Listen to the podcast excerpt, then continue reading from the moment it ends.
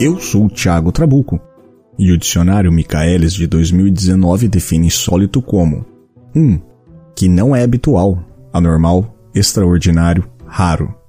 Ele cita como exemplo: ele tinha o gosto insólito de colocar geleia em pizzas. 2. O que é contrário ao uso, às regras, aos hábitos. O que é insólito então desperta nossa curiosidade. E este é um palco online para os fatos insólitos do mundo. Bem-vindos ao Trabuco Show.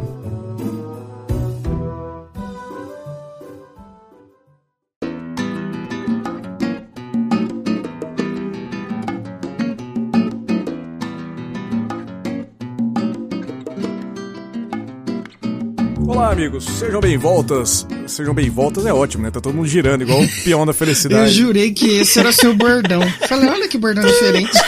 Caí no golpe. Caiu no golpe. Ah, não vou nem cortar isso. Olá, amigos, sejam bem-voltas. Eu sou o Thiago Trabuco e hoje trataremos do insólito aqui no Trabuco Show. O... Para começar o programa, vocês já ouviram a voz. Para quem não conhece pela voz, a gente vai para as apresentações. A nossa já da casa, que eu sempre falo que é, já é de dentro do podcast, é do, do quadro fixo. Nossa querida Vanora. Olá, meus queridos. Esse oi, se apresente, fale de onde Boa você noite. vem. Eu venho lá do podcast Centelha. E toda vez eu tenho que fazer uma pausa porque eu fico esperando alguma piada do Trabuco e eu já fico com vontade de rir. Aí fica muito difícil continuar o raciocínio, gente. Não. Desculpa. Não, eu tô sério hoje, tô sério. É podcast sobre carecas, né? Pessoal que não tem a telha É sobre aí. carecas. saca? Carecas brilhantinas e bigodes fartos. Isso. Isso. Então, O é, próximo convidado vai ser o Guilherme Boulos. né?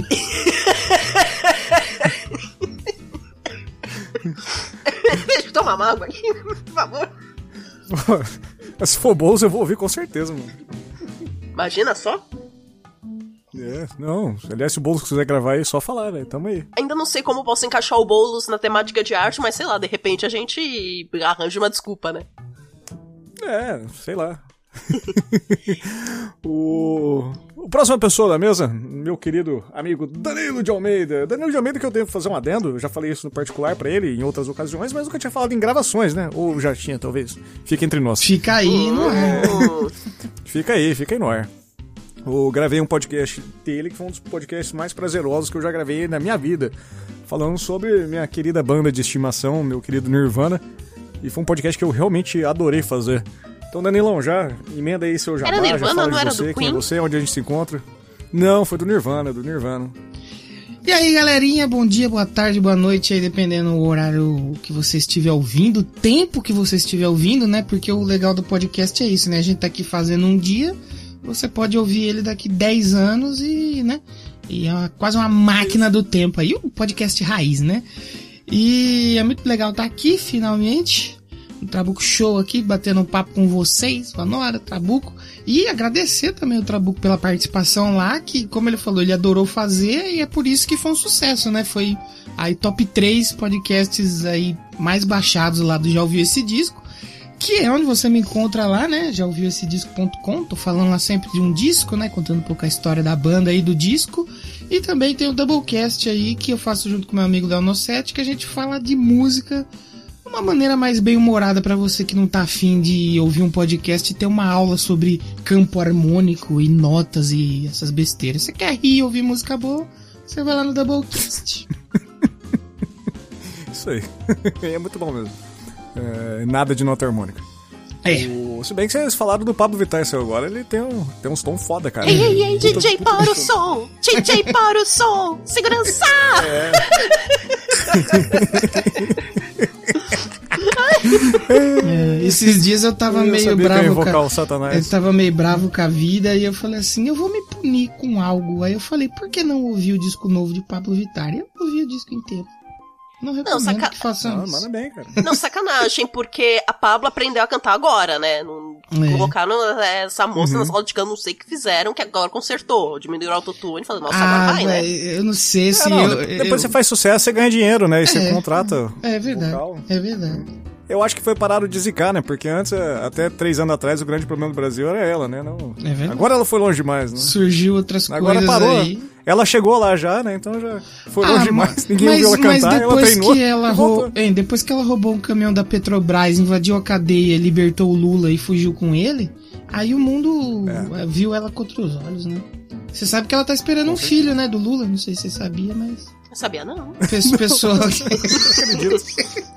Babado. Pessoa- um abraço, de uns grupos, uns grupos familiares, assim. pessoal das fanfics Deus. aí, um abraço. É.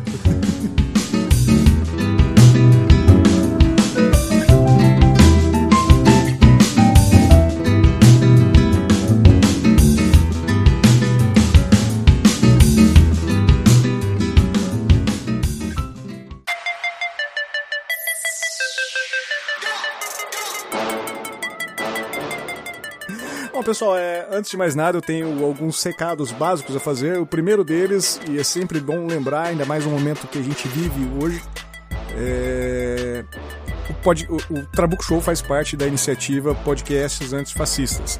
Aliás, todos os podcasts da casa Trabuco Coisas, porém a gente eu preferi colocar a bandeira Trabuco Show, que é, é o podcast mais íntimo meu, vamos dizer assim. É o que eu tenho mais liberdade para falar, que eu trago pessoas, trago convidados, trago temáticas diferentes. Então acho que é mais fácil pegar esse tema e colocar aqui dentro. É sempre bom lembrar também que, por mais que a maioria tenha uma identificação, essa é uma posição minha, Trabuco, tá? Então, se quiser xingar, vem nas minhas redes sociais. Não deixa os convidados aí de boa. Tá? Mas é sempre bom, cara. Entrem na plataforma lá, podcasts antifascistas, vejam todo mundo que tá na lista e escutem o produto deles, que geralmente são pessoas muito boas. E o segundo recado, para quem gosta de podcasts, gosta de conteúdo, tem vontade de começar, entre em contato comigo. A Trabo Coisas finalmente decolou. É minha plataforma de produção de podcasts. Eu já tenho algumas pessoas que eu ajudo. Sou quase um coach de podcast, não é brincadeira. Mas eu posso te ajudar desde o processo de idealização do, podcast, produção de conteúdo, publicação, distribuição de- do, do conteúdo. Então, o que você precisar de ajuda, entre em contato comigo ali que, que a gente está começando. Então, cabe todo mundo embaixo das asas ali.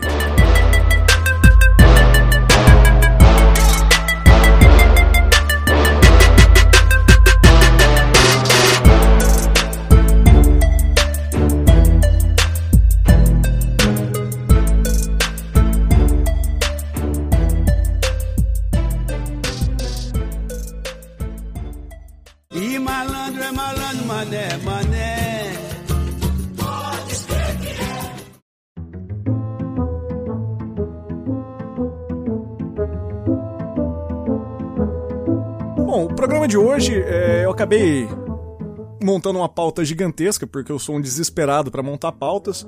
E a gente debatendo aqui, falou, pô, Trabuco, isso aqui vai demorar quatro horas de programa. Então a gente vai dividir em duas partes. Essa é a parte 1B, vamos dizer assim, e depois vai ter 2A. e eu dividi em nomes, não são critérios de quem era mais ou quem era menos. Foi simplesmente uma ordem que eu fui colocando. Peguei esse nome, gostei, coloquei, peguei esse nome, gostei, coloquei e, e ficou. Um ou outro só eu mudei de, de categoria ali, coloquei mais pra frente, porque dependendo do, do que acontece, ele, ele replica em outros casos. Então era importante falar deles primeiro. Hoje a gente vai falar dos maiores trambiqueiros. É, a gente não vai falar de nomes políticos, nem nada, nem grandes ladrões, assim, não, por mais que sejam pessoas que roubaram e lesaram, mas são crimes que teoricamente não. Quem, rouba rico vai pro céu, né? Então. É. Acho que, o, acho que o, grande, o grande rolê é esse, né? E se a gente fosse falar de político, ia ser quase a trilogia do Senhor dos Anéis aqui, versão estendida do diretor, ia ser Estendida, né? Estendida. três partes de 6 horas e 40 também. Aí é. E anexar Não, o romance dos quer- três reinos, né? Porque. é. Isso, é. É, mas se você quer escutar um podcast de política, eu te indico o Medo e Delírio em Brasília, que é realmente sensacional, assim, meu podcast diário. O terrível homem do broche de caveira. Ah, e lembrando que essa edição Hum. aqui é a International Edition, porque não Deluxe estamos Edition. citando. Deluxe Edition, né? Isso. Porque só estamos falando de gringos. Ah, é. É, verdade, exatamente. é Eu, eu evitei pegar nomes brasileiros também pra não ter, não ter picuinhas mais pra frente, assim. Aí pronto. Por mais Ia que tenha é, uma- o- aquele, o aquele Trabuco, maluco da Gol lá, meu conterrâneo aqui, vale a pena falar dele e tudo mais, mas não, não eu preferi evitar colocar nomes brasileiros. É, porque Pode se a falar. gente coloca político e coloca outros brasileiros sem ser político, ia ser o Senhor dos Anéis estendido e o Hobbit estendido, né? Aí. Pois é, é. E a gente já sabe o que fizeram com o Hobbit, né? Não ia ficar bom. Então, melhor, melhor deixar quieto. Então vamos começar trazendo, trazendo nossos picaretas aqui, vamos lá. Vamos lá. O primeiro grande nome de nossa lista é o Sr. Frank Abagnale. E ele é um cara bem famoso no, no mundo. Ele começou a ter uma vida de trambiqueiro basicamente quando ele foi forçado a fazer cheques com quantias superiores ao que ele tinha guardado para quitar as dívidas dele. E isso aí foi funcionando até uma hora que o banco olhou pra ele e falou assim: Miguinho, não tá rolando, né, velho? Você tá batendo e tá voltando o cheque. E outros tempos, não eram os tempos digitais, hoje você abre o seu Nubank no seu, no seu celular, né? Você era tempo de papel, só não tinha um controle tão grande igual existe hoje. E ele teve a brilhante ideia, por que não começar a fabricar os meus cheques? Então ele ia nos bancos, cada vez mais bancos diferentes, abria novas contas e replicava esses cheques. E ele desenvolveu N, N tipo de técnicas para fazer isso. E dizem que os cheques dele eram cópias basicamente perfeitas, né? Qua- Quase um, é, um falsificador de documentos, né? Não tem. Eu ia falar quase um falsário, mas ele era um, um falsificador. É, e tem aquele lance que, como era uma época, como você mesmo falou aí, não tinha tecnologia e tal, podia até ser Uhum. uma, uma cópia, assim, vamos dizer, porca, mas com um pouquinho de, de esmero dele ali se passava por original, né? Sim, não tinha aquela canetinha que você passa em cima não da nota tinha de 50, assim, é canetinha, money, falsificado. money test, money test é foda. É. Não tinha muito como cruzar isso. informação também. É. Não, o cara pegava um, um- O cara tava lá em Washington, ele pegava um, sei lá, um cheque do Tennessee, que é do outro lado do estado. Ele olhava e falava, ah, cara, parece que é o de lá mesmo. Beleza, passa aí, É. tá de boa. É, tem uma coisa que eu penso, Trabuco, E- tipo assim, os, Hum. esses caras das antigas, o que eles fizeram foi, nossa, incrível. Mas o, o golpista bom é o golpista que consegue dar um golpe hoje, com tanta tecnologia que tem. O cara Sim. conseguir meter um, um, um calote ali num banco, num cartão, num Pix. É que esses caras, a gente já vai falar mais, são caras que deram golpes cinema mesmo. Sim, é o começo de tudo, né, cara? É, É, é a mesma coisa que a gente falar assim, ah, o primeiro cara que fritou um ovo é o melhor cozinheiro da história, né? Não é, mas ele fritou um ovo, ele, né, mano? ele descobriu como É coisa um ovo. caras. E ainda É, digo mais, pô, é, fui longe, gostei da trambiqueiro.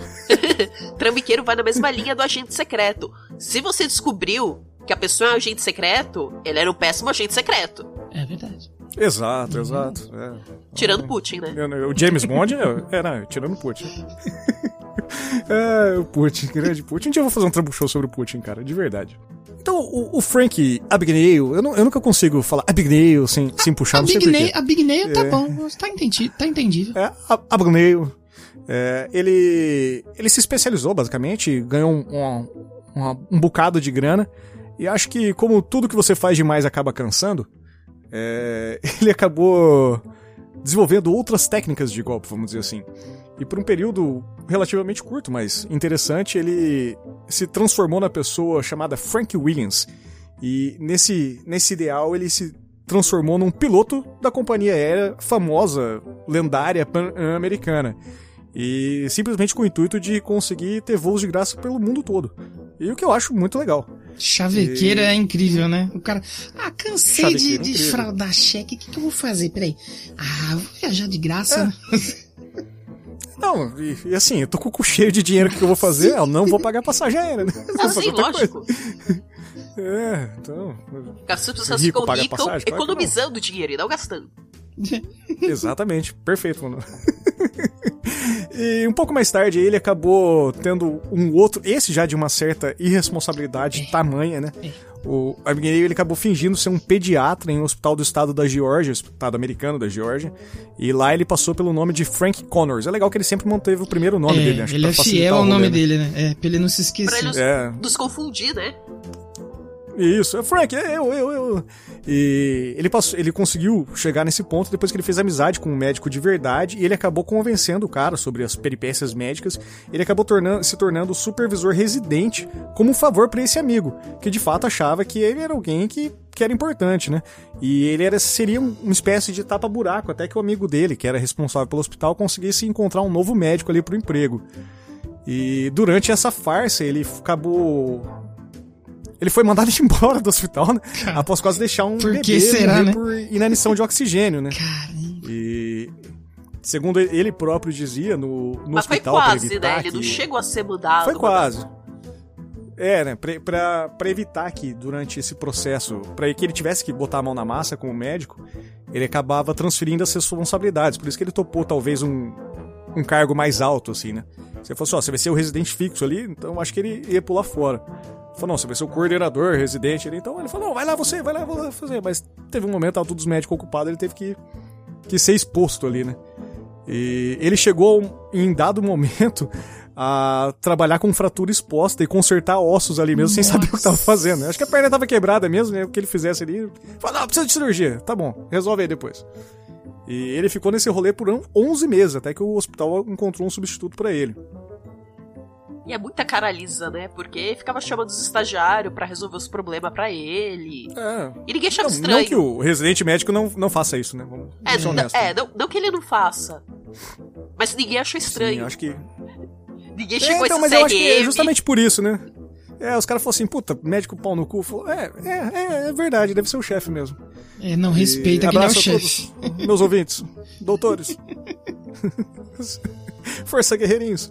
E durante cinco anos, o Frank ele acabou desenvolvendo várias identidades. Ele trabalhou sobre oito alcunhas. E durante a prática de cheques, ele também acabou evoluindo para outras maneiras de retirar dinheiro do banco. Ele acumulou prejuízos estimados em 2,5 milhões de dólares e em 26 países. Ele foi preso na França em 1969, quando uma comissária da Air France, ele, ela reconheceu o rosto dele de um cartaz de procurado. E eu acho muito legal isso, que quando a polícia francesa prendeu ele, os 26 países que ele cometeu fraude pediram extradição. Ou seja, eu acho que ele roubou pessoas grandes nesses países, sabe? Ah, com certeza. Não foi um negócio simples, assim. Não foi só um chequinho sem, um cheque sem fundo ali. É. Todo mundo E queria um pedaço primeiro- desse homem, né? É, é. Esses 2,5 milhões aí era o quê? Nos 60, 70 devia ser muita grana, né? Cara, eu, ele corrigido daria quase 50 milhões de dólares, assim. Mas não. Mas mesmo assim, não, não é tanto assim, se a gente for parar pra pensar friamente, assim. Eu acho que é mais pela moral de ter sido roubado. Falar, ah, não, cara, esse cara não vai me roubar, não. É, Esse cara eu vou pegar ele, sabe? é, é. E ele preso, ele acabou ficando os seis primeiros meses dele de- na casa de detenção de, de Perpignan. Perpignan, que se fala na França? E- Perpignan. E depois ele foi, é, depois ele foi extraditado pra Suécia, e onde ele ficou um ano na prisão de Malmö. Malmö, esse eu vi o nome. E lá ele ficou preso por falsidade ideológica. E mais tarde, um juiz acabou revogando o passaporte americano dele e o deportou para os Estados Unidos. Ou seja, ele não conseguia sair dos Estados Unidos para ir para Europa, por exemplo. E, e com isso ele não poderia cometer crimes de novas futuras extradições. O que eu acho uma idiotice, porque o cara era conhecido por ser um falsário, falsificar documento, nem impediu o cara em É, hipótese alguma, né? Exato. É. E nos Estados Unidos ele foi sentenciado a 12 anos de prisão em uma penitenciária federal por várias modalidades de fraude e falsidade ideológica.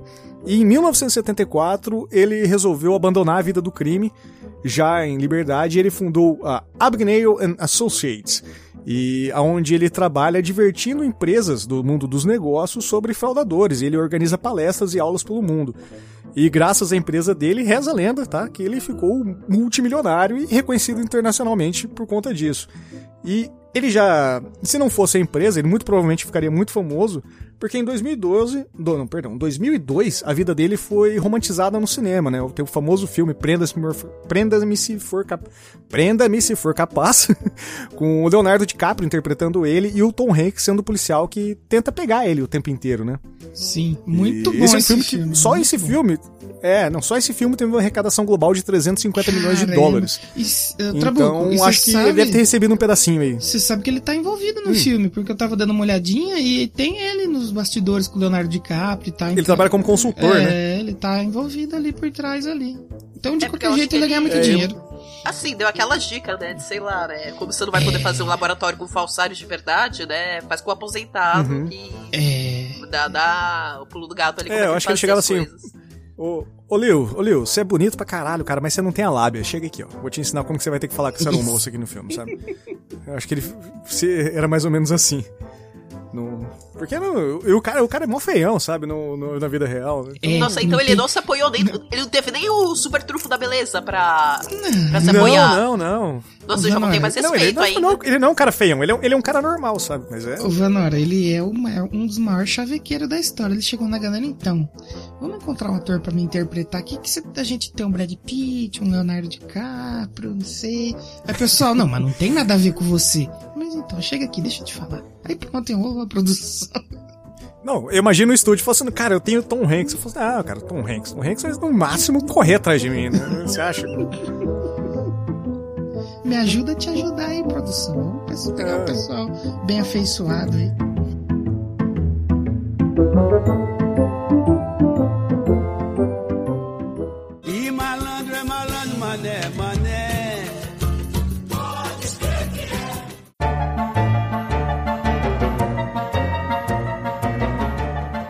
Próximo estelionatário de nossa lista conhecido como George C. Parker. E dentro de toda a criminologia americana, vamos dizer assim, o, o, o nosso querido tio do Homem-Aranha, né, o George C. Parker, não sei se é o nome do tio, dele, ele, ele se destaca pela simplicidade de todo o golpe dele, né? E, E pela- dizem que ele, pau, era, né, ele era o cara, esse sim da, da grande lábia afi- afiada, né? Esse era o grande, o grande vendedor, né? E ele foi preso em 1928 em Nova York por simplesmente vender monumentos falsos da cidade. Mo- Monumentos falsos não, perdão. Monumentos famosos da cidade. E ele pegava os turistas que lá estavam visitando, tirando foto, tudo, e passava a linha nos caras. Não, isso é tá incrível. vendo, não sei o que, É, era aquela lá. coisa, né? É. Chegava assim, bonita, você está da liberdade, né? É, bacana. Então, ela pode ser sua. Pode ser sua. Não, e ele chamava Vamos o cara conversar. no cantinho. Ele, ele devia chamar o cara no cantinho assim, ó. Eu, eu imagino que ele tinha uma pasta assim, né? Com, É. com as O informações. Ele portfólio né, assim, daquela época, né? Portfólio Hum. numa patinha de couro.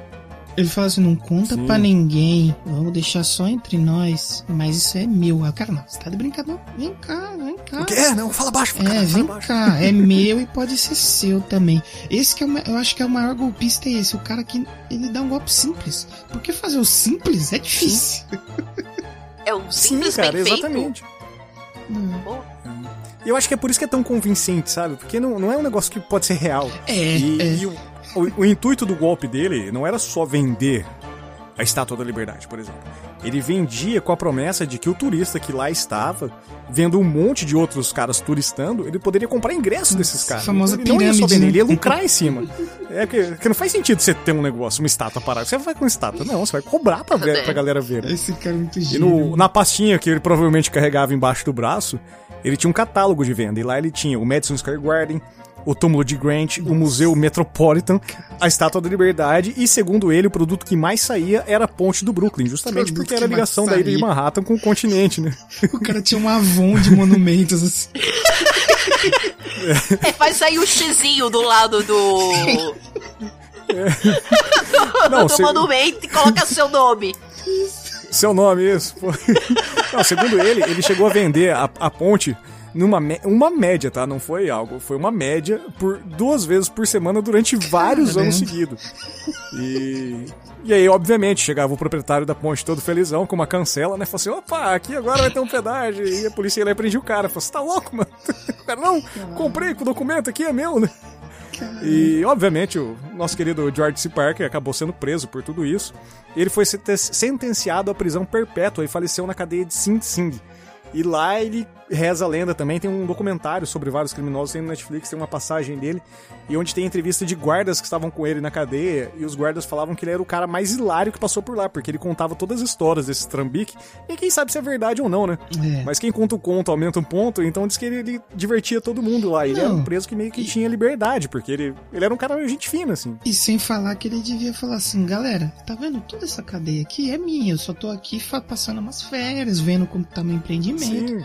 Mas assim, na hora que eu quiser, eu saio. Se vocês quiserem também comprar um Vocês estão aqui mas porque é. o governo paga pra mim, É, pra né? vocês estarem no meu hotel, né? Exatamente. É capaz ele con- convencer os caras que era um hotel, né? Exatamente. Cara, eu gostaria muito de conhecer esse tipo de pessoa, mas eu tenho muito medo, porque eu sou muito Não, cara, impressionável. ele enrola então. a gente com duas palavras, não tem como. Esses caras muito bons. Eu sou impressionável. Eu tenho um podcast de ufologia, você acha que eu não sou impressionável, né?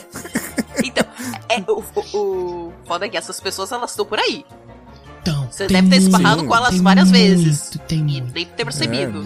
É, Ô, Trabuco, diz a lenda, todo dia acorda um trouxa e todo dia acorda um malandro, né? Só Trabuco, basta eles se já encontrarem. pensou o cara chegar pra você, ô, Thiago, eu não sei se você tá ligado naquela área 51, eu tenho um pedaço lá. Se você quiser conhecer, depois a gente troca mensagem aí, eu posso te vender minha parte, porque eu tô me desfazendo, tá ligado? Então, esse é um golpe recorrente que tem nos Estados Unidos. Sério? Porque a área 51 fica no deserto de Nevada, e aí o cara fala assim, ó, velho, eu Não. tenho...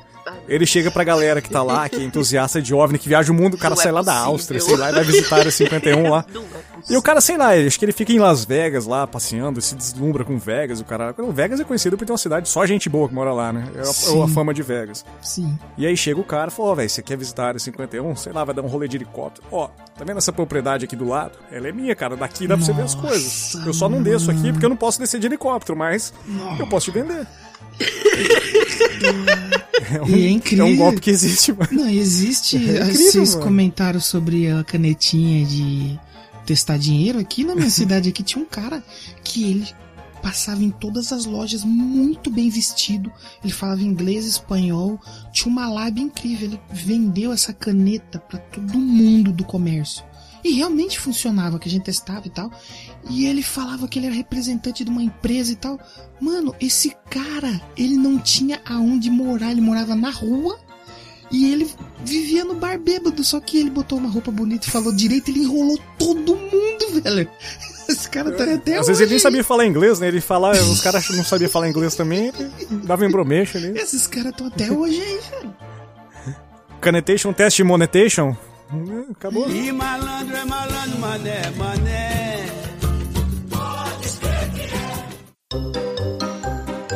Vamos falar do nosso próximo trambiqueiro, trambiqueiro honesto, um tal de Victor Lustig.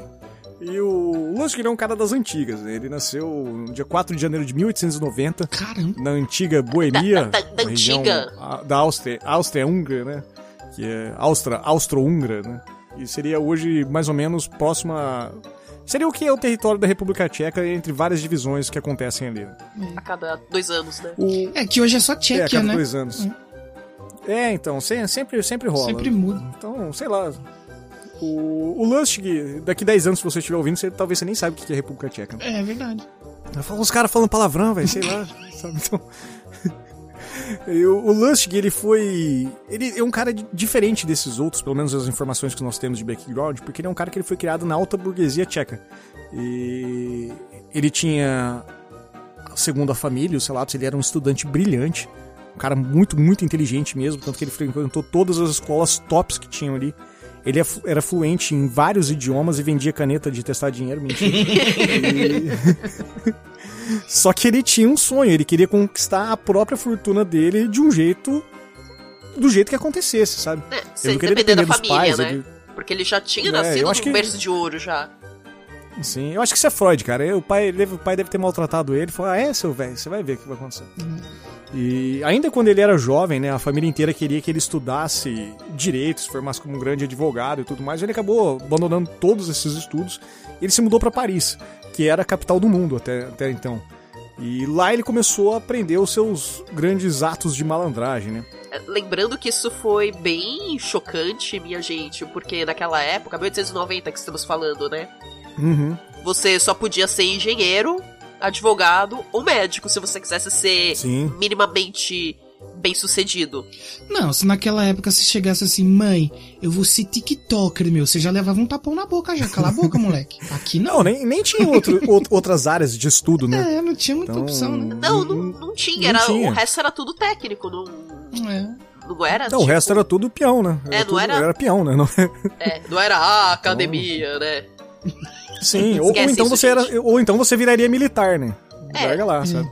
Você tinha essas quatro grandes oportunidades de carreira se você era um homem. Se você era mulher, você era ser dona de casa e arranjar um bom partidão. É isso, gente. Não tinha muito Exato. fazer.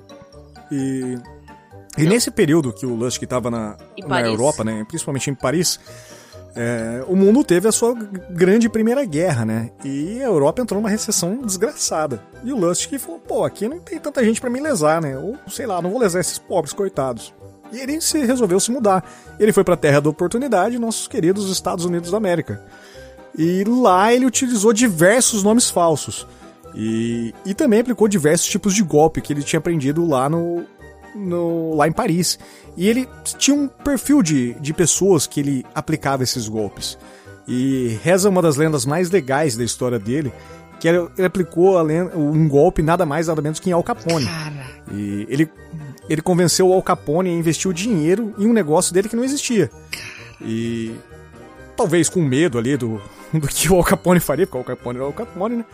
Ele, em vez de gastar o dinheiro, ele acabou guardando. E quando o Capone foi cobrar, ele falou: Não, cara, tá aqui seu dinheiro, velho. Não, o negócio não deu certo, mas a sua parte tá aqui.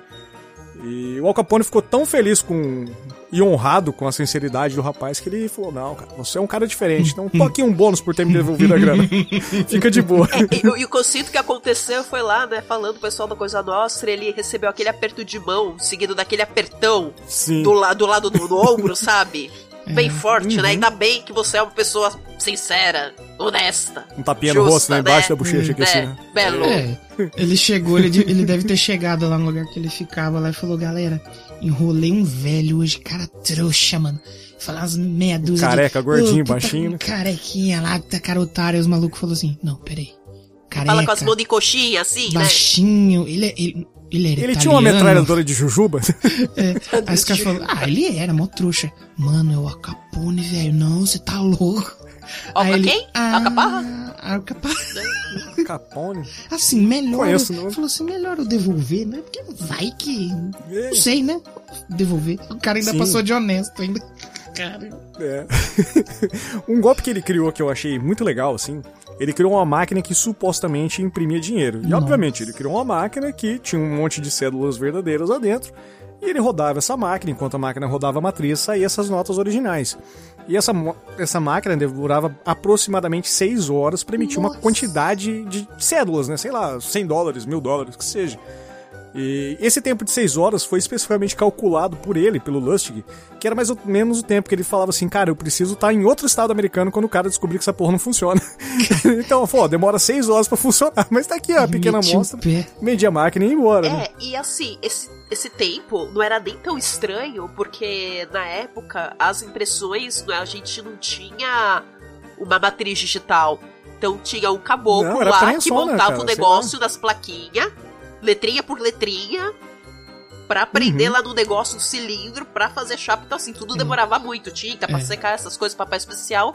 Então não era estranho, era razoável que fosse demorar Não, seis gente, horas. É o plot do, do Máquina Mortífera 4, eu acho, que eles pegam um chinesinho lá desenhando, que, que o Não, cara é artista se- gráfico e se- sequestra o cara pra desenhar nota. E se nessa época tivesse o cara do Money Test, não, não aconteceu. Não, o cara ia estar envolvido, pelo menos.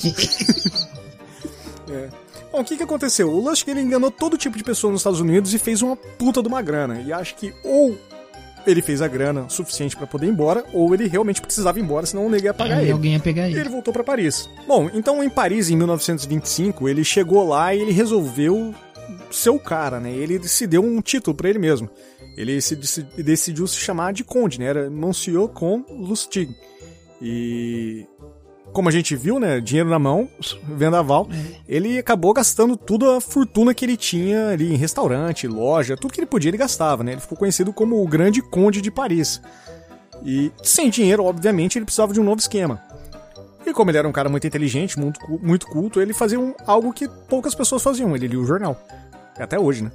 E lendo o jornal, ele se deparou com uma matéria que falava sobre a dificuldade que a cidade de Paris estava tendo com os custos de manutenção e conservação da Torre Eiffel. E ainda a matéria finalizava com uma sugestão do, do jornalista, né? Que seria melhor, pra, melhor, que seria melhor, melhor é ótima, que seria melhor para a cidade vender a torre do que manter ela de forma tão onerosa. E era só o que ele precisava ali para ter uma ideia, né? É, nessa época ele não, provavelmente ele não conhecia a história do, do C. Parker, ou talvez conhecia e pegou Deve como ter, é, inspiração. ele deve ter feito um curso ali rapidinho com ele. É porque É. tal- talvez te- tenha se cruzado algum, algum telefone sem fio. É, tempos porque contemporâneos, é, né? É, não é contemporâneo ou outro. É, e o cúmplice, o cúmplice dele também era um cara americano, talvez tinha essa informação dessa história.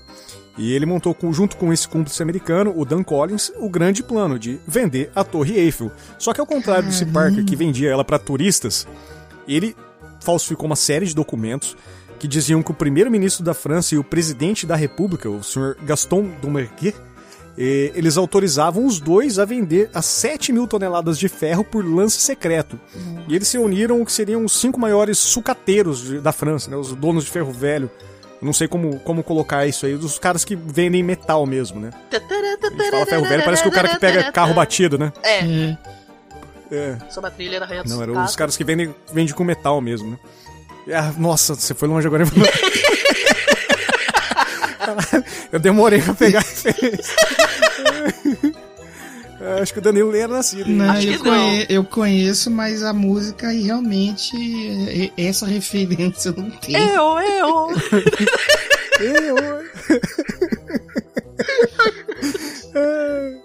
eu, gosto, eu gosto muito do golpe do, do Lustig, que ele foi extremamente bem elaborado. É, para dar credibilidade que tudo era de verdade, as negociações ali. É, existe um hotel muito famoso em Londres, que é o Hotel Crillon. E lá ele tem uma grande suíte que fica de frente Isso ali França? Em Londres, não, perdão. Em Paris, Paris, perdão. Em Paris, que ele fica de frente lá para os Campos Elíseos, né? O Champs-Élysées.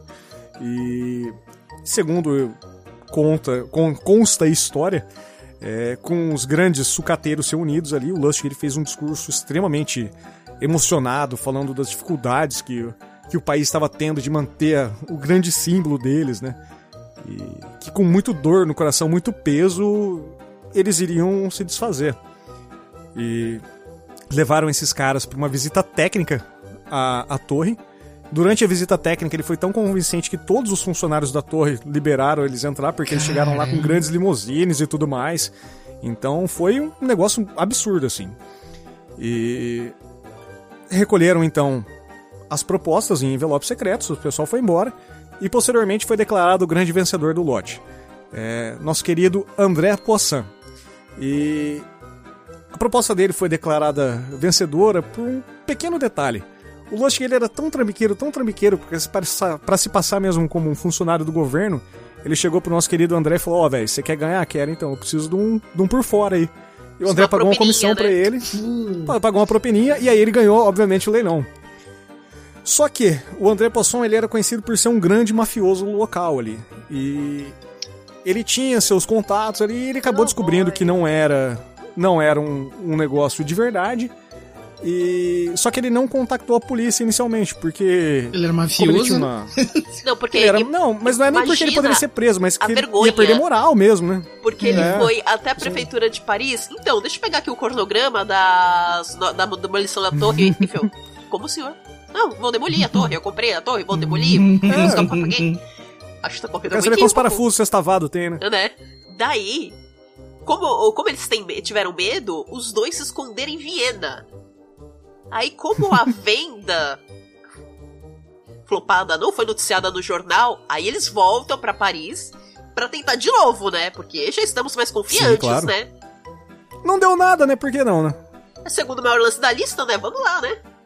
Então, automaticamente, o segundo cara foi acionado, né? Aí o, o comprador, que carece de fontes aqui que não achamos nas pesquisas, denunciou eles à polícia e ainda escaparam pegando o primeiro navio para os Estados Unidos. Pensa que época louca, gente. Você conseguir escapar de uma polícia pegando, pulando dentro do primeiro navio e um indo. navio, velho. Num navio. Não, imagina assim, a polícia tá lá no porto americano, onde eles vão desembarcar, tipo, É. 3 mil pessoas descendo do navio depois de um mês, assim, no mar. Um mês. Todo mundo barbudo, É. fedido, assim, sabe? Sim, Eles, infelizmente, quando chegaram lá, ou felizmente, né? Vamos, cada um tem o seu lado nessa história. sim. É, eles acabaram sendo capturados nos Estados Unidos. Em 1935, eles fizeram uma nova série de trapaças lá, onde o Lustig foi preso em Nova York. E um dia antes do julgamento dele, ele conseguiu fugir com uma corda de vários lençóis. E novamente ele foi capturado é poucos dias depois. Tereza, exatamente. Tereza. Uma, uma Terezinha, vamos dizer assim. E dessa vez ele foi condenado lá nos Estados Unidos a 15 anos de reclusão numa ilha famosa, a ilha de Alcatraz. E nessa ilha de Alcatraz, só pra gente colocar, ele ficou preso junto com o Al Capone, tá? E eu não sei se teve algum desenrolar dessa história. Ô, cara, lembra daquele rolê? Então, E acabou que ele é, faleceu na ilha no dia 11 de março de 1947, alegadamente de pneumonia. Talvez teve um, um payback aí, né? é. É, pneumonia, né? Teve aquela pneumonia que vem assim do nada. Exato. Eu não é acho porque o boleto venceu que você não precisa pagar, né? O Al Capone contatou o dono da Alcatraz, né? O George C. Parker. Ele falou: "Você é o que é o dono? Libera essa cela aqui pra mim. Faz favor, né? Quanto tá a suíte, né? Quanto tá a pernoite aqui? E malandro é malandro, mané, mané.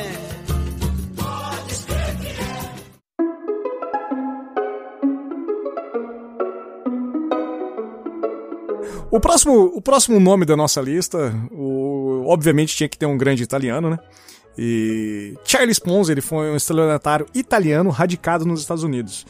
E ele foi conhecido por ter praticado até, até recentemente a grande fraude do século XX, que foi estimada em 50 bilhões de dólares. É, esse, esse roubou, moço. E ele, o Ponzi ele acabou emigrando para os Estados Unidos em 1903, depois de abandonar os estudos na Universidade de La Sapienza, em Roma. Aliás, eu adorei La Sapienza. Que... Quem Você estuda. quer estudar onde? Ah, La Sapienza, Quem né? estuda lá Sim. tem que ter lá sapienza, senão não passa. Exato. Ele inicialmente ele mudou-se para o Canadá, onde lá ele foi condenado a três anos de prisão por falsificação de cheque bancário e retornou aos Estados Unidos, onde se tornou um dos maiores trapaceiros. Né? Lá ele conseguiu marcar seu nome. E durante a sua vida de crime, vamos dizer assim, durante as suas atividades de trapaça, ele utilizou diversas derivações do seu nome. Ele utilizou Carlo Ponzi, Charles Pony, Charles Bianchi e Carl Bianchi, ou Carl Ponzi. E nos anos 20, que foi seu principal, sua principal década, vamos dizer assim, sua década de ouro, ele arrecadou aproximadamente 20 milhões de dólares de investidores interessados no modelo de negócio que ele tinha criado, que basicamente prometia lucrar, lucrar muito dinheiro de cupons postais de resposta internacional. É, basicamente, vamos colocar assim, o não, não era o selo convencional que nós temos hoje. Quando você mar- enviava uma carta internacional, era colocado um, um, cart- um cupom fiscal mesmo na embalagem. E aí esse cupom era retirado na Itália, por exemplo, e lá faturado. E aí fazia fatura para os Estados Unidos. Ele arrumou um esquema que enviava esse cupom para lá e da Itália era devolvido. Então ele revendia esse cupom, só que esse cupom não tinha mais validade, porque o número dele já tinha passado. Só que o cupom, como estava intacto, então ele conseguia revender isso. E lembrando também que hoje pode parecer extremamente absurdo, mas a gente está falando de 1920. Era a única É. forma de comunicação era É. por correios. Hoje nem Você não mandar tinha como mandar uma lote hoje, empresarial, né? nada, sem não ser por isso. É. Eu fiz aqui uma, uma pequena corretagem de valor, a gente estava falando de conversão de dinheiro ali. Segundo o Dollar Times, é, que é um site muito legal para quem tem interesse em ver diferença de valores assim. Em 1920, um dólar valia basicamente 13 dólares e 78 re- centavos, né? Então, 20 milhas daria 275 milhões 633 mil 862 milhões de dólares. Se a gente colocar na cotação em reais, que o dólar tá aproximadamente 5 reais e 5 centavos, ou tá, tá oscilando, descendo, esse último mês tá uma loucura, ele daria aproximadamente 1 bilhão 391 milhões 951 mil 3 reais e 10 centavos. É, basicamente um, um bilhão e meio né, de reais. É. E em tabelas trabucoisas, para quem acompanha meus outros podcasts, daria um total de 183.296 Fiat Uno Mille 1995 a gasolina, duas ou quatro portas. e... Com escada em cima.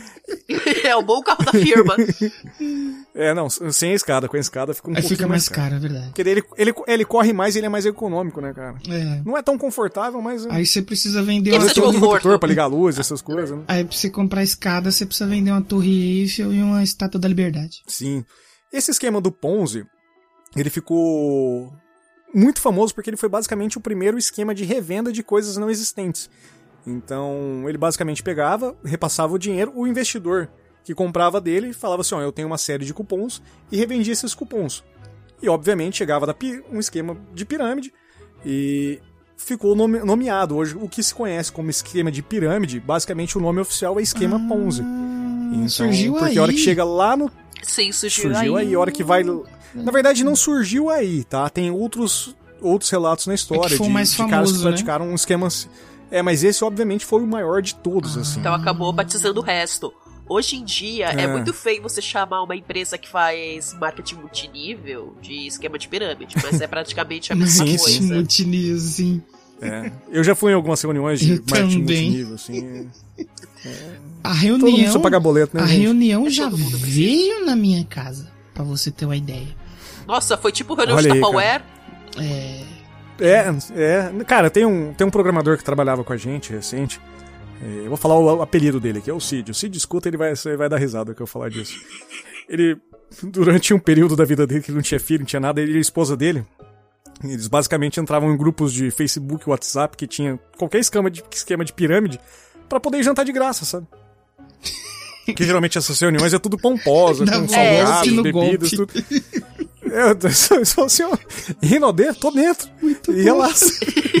Não, nunca ouvi falar não, Rinodê. Ia lá, comia, bebia e ia pra casa de buchê. sabe? É, porque você tem que vender os aquela imagem, né? não, cara, Sou bem sucedido. não, é. Vocês podem ser também. É, cara. Aí ele falava que, inclusive, ele ia nessas reuniões e encontrava várias pessoas que ele encontrava nas outras. Então é um negócio, é o golpe do golpe que todo mundo sabe o que acontece. Caramba. E como o esquema de pirâmide, como a gente estava falando, começa de uma pontinha e vai crescendo, crescendo, crescendo. A hora que o cara de baixo fala assim, ó, então, eu vim resgatar meu dinheiro. Aí o cara de tr- trás tem que ir lá, eu quero resgatar meu dinheiro. Aí o outro vai resgatar meu dinheiro, resgatar, chega na ponta da pirâmide e descobre que não tem dinheiro, né? Não existe nada. Então por isso que é, o- é, é tudo dinheiro virtual. Ah, tem dinheiro Sim. na, na conta do cara. Tem, Da ponta da na conta do pirâmide. Ponzi, né? Sim. Mas só lá também. E um fato muito, muito, muito crucial para o esquema do Ponzi é que ao mesmo passo que ele prometia que você ia ter um cupom, um cupom dos Correios, é, ele, ele encaixou uma, um esquema de fraude dentro de uma transportadora americana, que era basicamente, vamos, vamos supor assim, é, todo, toda a correspondência americana desembar- desembarcava em um porto na região de New Orleans, New Orleans, é, não, perdão, na região de New Jersey, e de New Jersey isso juntava num trem que ia pro, pro porto de Nova York e de lá saía pra Europa. O que, que ele fez? Ele conheceu um cara que era responsável por essa entrega de selos e, e cupons fiscais, vamos dizer, cupons, né? Cupons de correio. Eu tenho dificuldade de assimilar cupons, pra mim é só selo que existe. E, e aí o cara trocava esses cupons e passava pra ele. E o Charles Ponzi revendia esses cupons. Só que o único problema é que ele não tinha o cupom de verdade. Na Eita. pior das hipóteses, quem poderia resgatar esse dinheiro era o cara que tinha um acordo com ele. Mas o cara nunca se envolveu com o rolo. O cara não sabia exatamente o que ele fazia. Ele só revendia. É, falou, "Você quer esse saco aqui usado? Fica contigo, né? Foda-se, né? Não vai fazer É. nada. E a mercadoria já tinha passado pela alfândega, já ia embora, já não ia fazer diferença ele, alguma. Ele vendia só a promessa, tipo assim, ó, eu tenho um selo aí. É tanto, você compra aí, mas Sim. não tinha. Ah, Sim. Exato. vendia um exato. sonho, e aí o né? Ponzi, ele, é, o Ponzi ele pegava esse valor de investimento e ele meio que arrendava. Então ele não tinha dinheiro vivo na mão, porque ele não comprava nada. E aí o dinheiro era sempre repassado virtual. Sabe, ele vendia, ele hipotecava esse valor e quando alguém ele tinha que dar o dinheiro pra alguém, ele tirava um extrato da hipoteca e passava pra esse cara. Então era todo um dinheiro virtual. E quando ele realmente o esquema caiu, que ele tava devendo pra uma pancada de gente, ele não tinha dinheiro pra pagar. E obviamente ninguém recebeu nada, porque não tinha dinheiro, porque não existia esquema, não existia É, nada. Ele não tinha nem o que ele tava fazendo. Virtual, entre aspas, assim, né? Era um dinheiro que não existia. É, um dinheiro que nunca existiu. Caramba. E um a gente falou que não ia falar de Brasil, não ia falar de nada, né? Mas o Ponzi, quando ele saiu do- da prisão nos Estados Unidos, já velhinho, bem velhinho já, ele deixou, obviamente, muita gente irritada. E aí ele veio para um local muito tranquilo, obviamente, chamado Brasil. E aqui no Brasil ele acabou morrendo pobre e desconhecido. Cara. É, ele morreu no interior de São Paulo, ali eu não vou me lembrar o nome da cidade agora, posso até trazer para os próximos programas qual era. Mas ele morreu bem velhinho, assim, tipo, 80 e poucos anos, e ninguém sabia quem que era o cara, ninguém conheceu nada. Morou, veio um italiano morando no interior de São Paulo, sabe? Não, coisa imagina bem comum, né? assim, ele chegava, aí galera, contar a história pra vocês aí, dá uns golpes, mano, os caras iam lá, lá ver o velho louco lá, contando mentira. Velho doido. lo- lorota, né? Sim, então.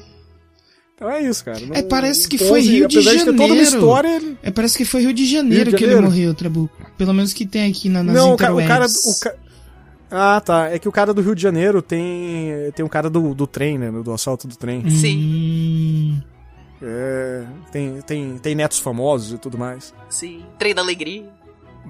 Trem da alegria. É, o cara gostava de um trem.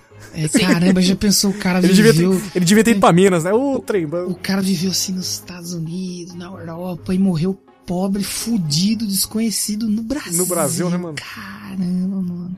É, velho. Eu acho que, Que é, é- triste, é o né? resumo de que aqui faz, aqui você paga, sabe? É, É. isso aí.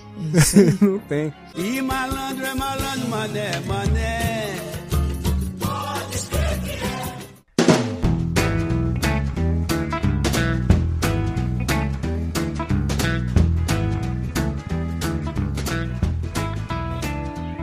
Bom, pessoal, ó, é, como eu disse, a primeira parte a gente pegou alguns fraudadores só, tá? E no próximo episódio a gente vai falar de grana, tá? Tem, tem galera que roubou tudo. E se vocês gostaram do, dos caras vendendo monumentos históricos, se preparem que a gente tem um cara que é fora do radar mundial aqui que eu acho sensacional. Vai piorar? dele, tanto ele- Pior ainda? Não, não, não vai piorar porque o cara era tão foda, tão foda que fizeram uma estátua pra ele na, na- no bairro que ele morava ali. Então, deu a volta e ficou melhor, sabe? Quando o negócio tá um Deu absurdo. a volta ficou melhor, exatamente. é. Então, então vai ser muito legal, cara. Fiquem por aí que, que acompanhem o próximo, que vai, vai, vai sair, tá? Vai sair, não vai É aquele famoso. O Trabuco, aquele famoso. Galera, vocês gostaram do vídeo? Like pra parte 2, hein? É golpe também. né? É, isso. Nossa, que vontade de Tem golpe morrer. também. Nossa.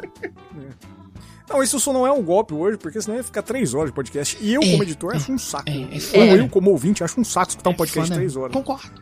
Então, por, bo- por boa índole, eu vou, a gente vai estar dividindo o É episódio. isso aí. tá? A gente pensa Então, no galera, ouvinte. isso aí. Isso. Obrigado, Vanora. Obrigado, Danilo. Imagina. Deem seu tchau e até o próximo programa. Tchau, minha gente. Tchau, Bom, galera. vocês. E não caiam em golpes aí. Até o próximo. Até o próximo, até o próximo Leiam um episódio. livro. Como diria o Tim Maia, leiam um livro.